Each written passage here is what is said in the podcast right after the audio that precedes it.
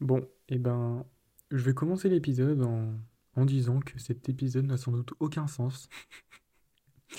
D'abord parce que j'ai fait une bonnette fabrication DIY. euh, alors une bonnette, c'est pour le micro, pour euh, que, bah, comparé à mon premier épisode euh, concernant l'introduction de mon podcast, on évite d'entendre la prononciation des P un peu trop, un peu trop soutenue. Vous voyez, ça, fait euh, un bruit d'air et c'est pas du tout agréable.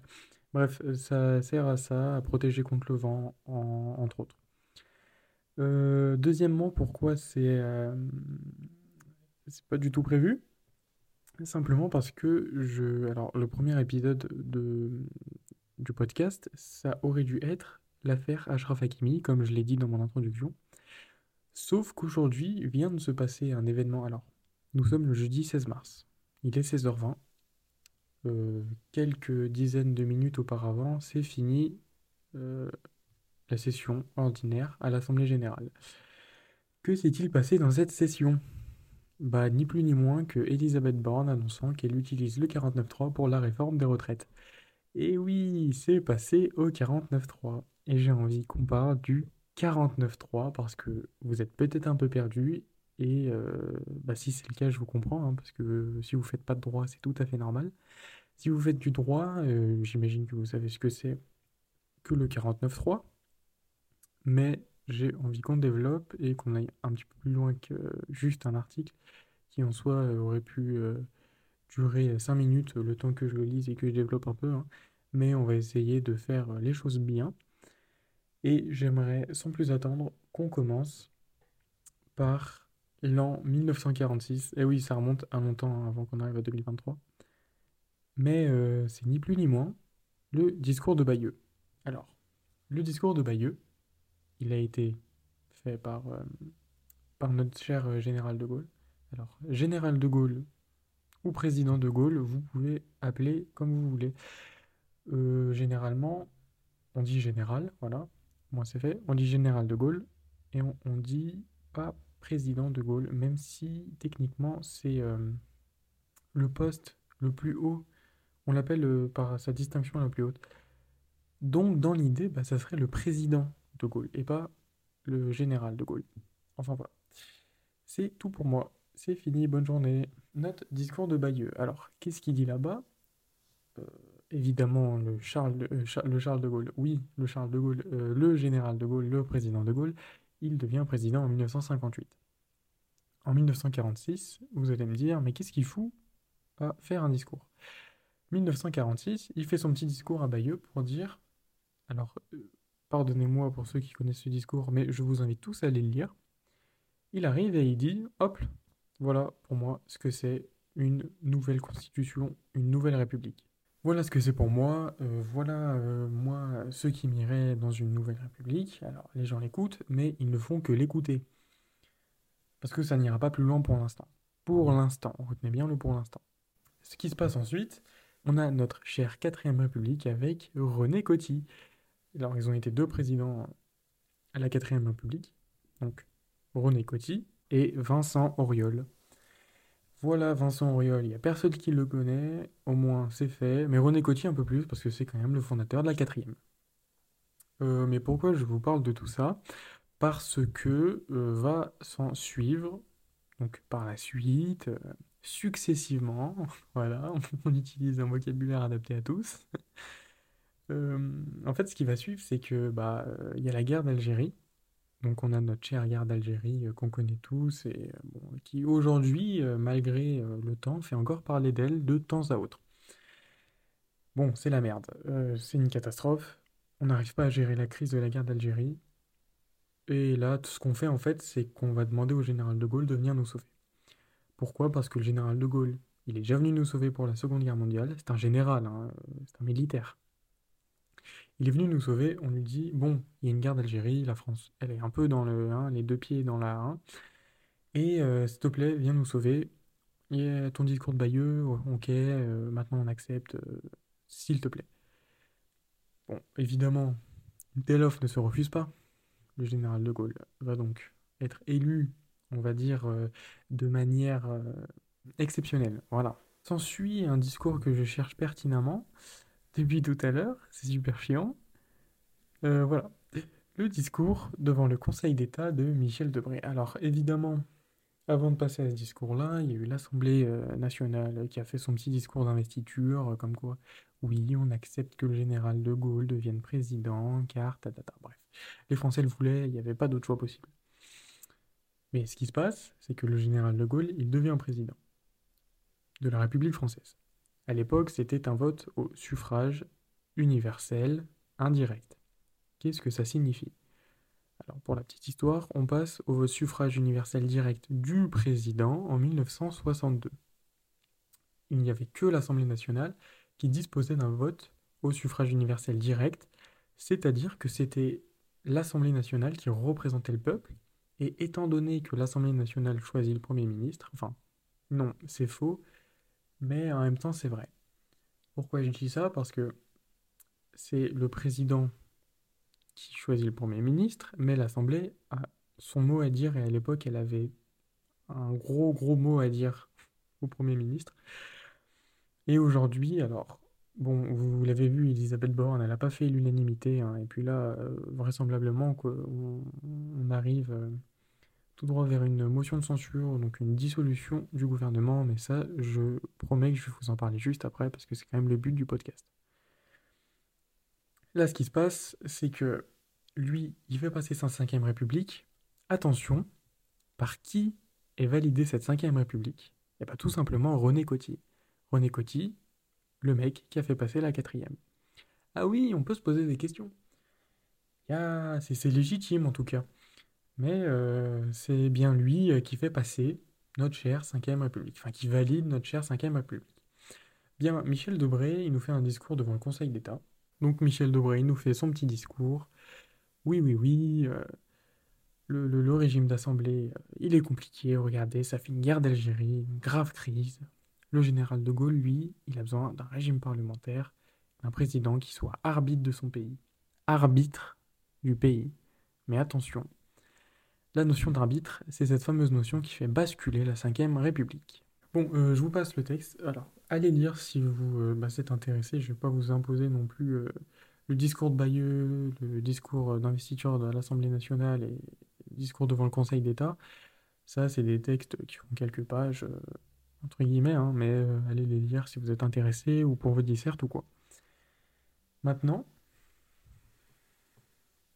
maintenant, on va venir vers 1962. Et oui, on avance vite quand même. 46, 58, 62. C'est rapide ici. Donc, euh, ce que le général de Gaulle décide de faire, c'est tout simplement, et très simplement, de passage au suffrage universel direct. Alors, il y a eu l'attentat du, Petit Clamart, un attentat euh, qui a été fait contre le général de Gaulle. Bien heureusement, le général de Gaulle n'a pas été touché, sa voiture, elle, a été touchée, mais ce n'est que du matériel, blablabla. Bon, lui, ce qui s'est dit, euh, bah, c'est tout simplement le fait que, ok, Là, les mecs, euh, ça commence à être un peu tendu. Euh, je sens que j'ai besoin de retrouver une légitimité. Je vais passer au vote suffrage universel direct.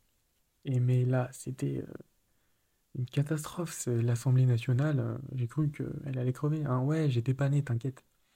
Mais je me mets à leur place, je suis tentant. non, mais en gros, l'Assemblée nationale, elle, est en train de craquer parce qu'en fait, l'Assemblée nationale, c'est les représentants du peuple. Ils nous représentent. Sauf qu'à l'époque, ce qui se passe, c'est qu'il y avait, entre guillemets, deux méthodes pour faire passer ça. la première méthode, c'était simplement de faire passer donc, par l'article 89 de la Constitution, à savoir une modification de la Constitution. Sauf que bah, les mecs, euh, les gonds, ils n'allaient pas être d'accord. Ils n'allaient pas dire, oh, mais évidemment, on veut que tu sois légitime euh, au même niveau que nous. Hein? Évidemment que, évidemment que l'Assemblée, elle n'était pas d'accord. Mais c'était hyper partagé, comme, euh, aujourd'hui, des sujets sont très partagés, mais dans 20 ans, dans 30, 40 ans, on va se dire, mais évident, évidemment qu'on est passé, euh, qu'on est passé à ça. C'est débile d'être resté à ça pendant des décennies. Mais à l'époque, euh, on ne sait pas. Donc ce qu'il fait, le général de Gaulle, c'est la deuxième option. C'est tout simple, hein, il fait un référendum. Et là, ça fait encore plus gueuler l'Assemblée, qui est techniquement, elle représente le peuple. C'est-à-dire que si elle dit quelque chose, c'est que c'est euh, en accord avec le peuple. Sauf que là, en fait, ce qui s'est passé, c'est que le référendum est passé à 62,2% donc de oui. Mais euh, là, les, les mecs, euh, ils étaient pas bien. Et on peut déjà se, poser comme question euh, s'il n'y avait pas déjà un petit problème de représentation à l'époque. Enfin bref, je laisse ça là de côté. Je laisse ça là de côté. C'est euh, terrible ce que je viens de dire. Mais bon, bref. Euh, notre cher, Charles de Gaulle, eh bah, il fait passer ça au référendum, ça passe. Mais pourquoi ça passe? Puisque bah, techniquement, euh, c'est pas censé passer, étant donné que l'Assemblée n'était pas d'accord. En fait, c'est tout simple, hein. La population était assez contente parce que euh, c'était une avancée dans la démocratie. La France, qui était un pays démocratique, un pays libre, de droit, etc. Bah voilà, c'est une jolie avancée, on peut voter directement nous pour le président. Mais en fait, c'est que ce coup-là, là, il a permis au général de Gaulle une grande, grande ouverture pour le président de la République dans les années qui ont suivi. Et euh, à l'état actuel des choses, à l'heure actuelle, c'est grâce au général de Gaulle qu'on en est là. Alors qu'est-ce que j'entends quand je dis que c'est grâce au général qu'on en est là? Euh, en fait, c'est, on va en revenir. euh, ne vous inquiétez pas, je n'ai pas oublié l'arbitrage, mais c'est le petit article de notre Constitution qui n'est autre que l'article. Voilà, non mais j'arrivais plus à le trouver, nom de Dieu. Le président de la République veille au respect de la Constitution. Il assure par son arbitrage le fonctionnement régulier des pouvoirs publics ainsi que la continuité de l'État. Et c'est par son arbitrage qui, a fait passer cette cinquième République. Pourquoi? Alors, qui a entre guillemets fait passer cette cinquième République? Parce que le Parlement, donc l'Assemblée nationale, elle estimait que le terme d'arbitrage était seulement, euh, seulement ancré, en fait, elle était seulement dans, dans, dans la case de dire oui, non, de donner des règles. Donc en fait, partez simplement d'un constat d'un arbitre euh, qui, qui, qui arbitre du basket, du football, euh, du rugby. Un arbitre dans, dans ce sens-là. Un arbitre qui va trancher et qui va dire, euh, qui, qui va déterminer les règles du jeu, qui va trancher et qui va, et sans jamais interférer en fait dans le jeu. Mais sauf qu'en fait, sauf qu'en fait, il faut que j'arrête avec mes tocs merdiques. Le, truc là, c'est que le général de Gaulle, il a bien, bien, bien, bien prévu son coup. Pourquoi? Simplement parce qu'en fait, le terme d'arbitre n'avait rien à voir avec un arbitre sportif qui n'interfère pas dans, dans le jeu, mais bien au contraire, quelqu'un qui va mener la politique de la nation. Et il le dit dans ces termes-là, c'est quelqu'un qui mène la politique. Donc cette histoire de Premier ministre qui mène son gouvernement, eh ben ça va passer à la trappe petit à petit. Alors, je vais vous faire une petite aparté. Oui, les périodes de cohabitation, ça a complètement niqué le gouvernement. Mais en fait, les périodes de cohabitation, euh, ça, d'un côté, ça a limité les pouvoirs du président, mais en fait, ça a confirmé le pouvoir d'arbitre du président. Mine de rien, ces pouvoirs, ces moments de cohabitation, elles ont pu déterminer le côté arbitre du président. Mais quand il n'y a plus de cohabitation, le président, bah, il a eu les pleins pouvoirs, mais ça s'est vu, c'est, enfin, évident, étant donné que l'Assemblée avait toujours le même bord politique que le gouvernement. Donc, voilà, ça a été la limite et c'est ce qui a permis en fait à, cette cinquième République d'être là où elle est. Et là, c'est le moment où vous me dites, oui, euh, mais ça n'a rien à voir, tu nous parles de 49.3, tu nous parles du général de Gaulle, il y a zéro lien. Évidemment que si, il y a un lien, mais laissez-moi le temps de venir. En fait, le truc, c'est que le général de Gaulle, il a donné beaucoup de pouvoir au gouvernement. Beaucoup de pouvoir, j'entends par là du coup, bien évidemment, l'article 49, alinéa 3. Laissez-moi vous lire cet article. D'ailleurs, quand on parle d'article 49.3, comprenez bien qu'on parle de l'article 49 et on fait référence à son troisième alinéa. Donc, le troisième alinéa, le Premier ministre peut, après délibération du Conseil des ministres, engager la responsabilité du gouvernement devant l'Assemblée nationale sur le vote d'un projet de loi de finances ou de financement de la sécurité sociale. Dans ce cas, ce projet est considéré comme adopté, sauf si une motion de censure déposée dans les 24 heures qui suivent est votée dans les conditions prévues à l'alinéa précédent.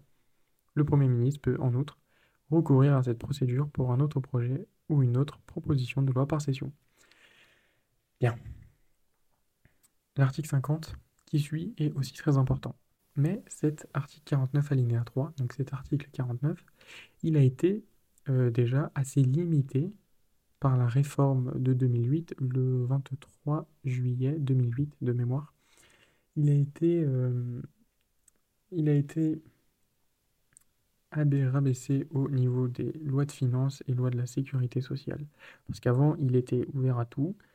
Et les gens, les gens, quand je dis les gens, c'est évidemment les présidents, donc les premiers ministres, le gouvernement, en usaient un petit peu trop. Il y a eu des gouvernements qui ont des scores à battre au niveau du 49.3, mais réellement, allez voir sur Internet, vous allez rigoler, parce qu'il y en a, c'est devenu une compétition. Et donc, voilà pourquoi le gouvernement a un peu trop de pouvoir. Parce qu'au final, on en vient au fait que si l'Assemblée n'est pas d'accord, bah d'accord, le peuple n'est pas d'accord, et bah article 49.3, et puis bon, bah vous inquiétez pas, ça, ça va passer. Sauf que non, non, non, ça ne va pas passer, étant donné que notre article 50 de la Constitution permet à l'Assemblée nationale de déposer une motion de censure. Cette motion de censure, euh, donc, il faut qu'elle soit votée par au moins la moitié. Mais pour qu'elle existe, il faut qu'un dixième des membres euh, euh, en accord, euh, signe la motion de censure. Mais pour qu'elle passe, il faut que la moitié des parlementaires, donc dans l'Assemblée, signent. Cette motion de censure, elle vise à faire éjecter le gouvernement. En fait, ça dissout son gouvernement à Emmanuel Macron en l'occurrence. Et lui, il va falloir qu'il en reforme un nouveau. Mais la question qu'on peut se poser, alors, évidemment, Emmanuel Macron, dans dans le même élan, lui, je pense, qui va dissoudre l'Assemblée nationale. Mais le problème qui va se poser, c'est quel Premier ministre va être choisi. Parce que déjà, Elisabeth Borne n'était pas non plus énormément du côté d'Emmanuel Macron. Ça a été un peu du compromis. Mais euh, là, on arrive dans un cas intéressant. Puisque Emmanuel Macron va devoir choisir un Premier ministre avec une assemblée qui ne sera certainement pas de son bord politique. On peut peut-être parler de période de cohabitation. Ça faisait longtemps qu'on n'en avait pas une, et là, peut-être que ça peut revenir. Mais ça va être intéressant à suivre, et je vous invite à le suivre. Parce que c'est fou ce qui se passe quand même. Malgré les manifestations, euh, le gouvernement n'a un peu rien eu à faire et a un peu fait les choses à l'envers. Puisqu'ils auraient d'abord dû faire une loi de la réforme du travail, puis une réforme des retraites. Bon, est-ce qu'on peut dire que c'est un gouvernement incapable? Ça, c'est à vous d'en décider. En tout cas, bah, je vous remercie de m'avoir écouté. Ça fait, bon, je pense que ça fait un peu moins de 20 minutes, en coupant un peu les blancs en montage. Mais c'était un épisode pas trop mal et qui n'était pas prévu à la base. Bah, ça fait plaisir quand même. Je vous remercie, je vous fais des bisous.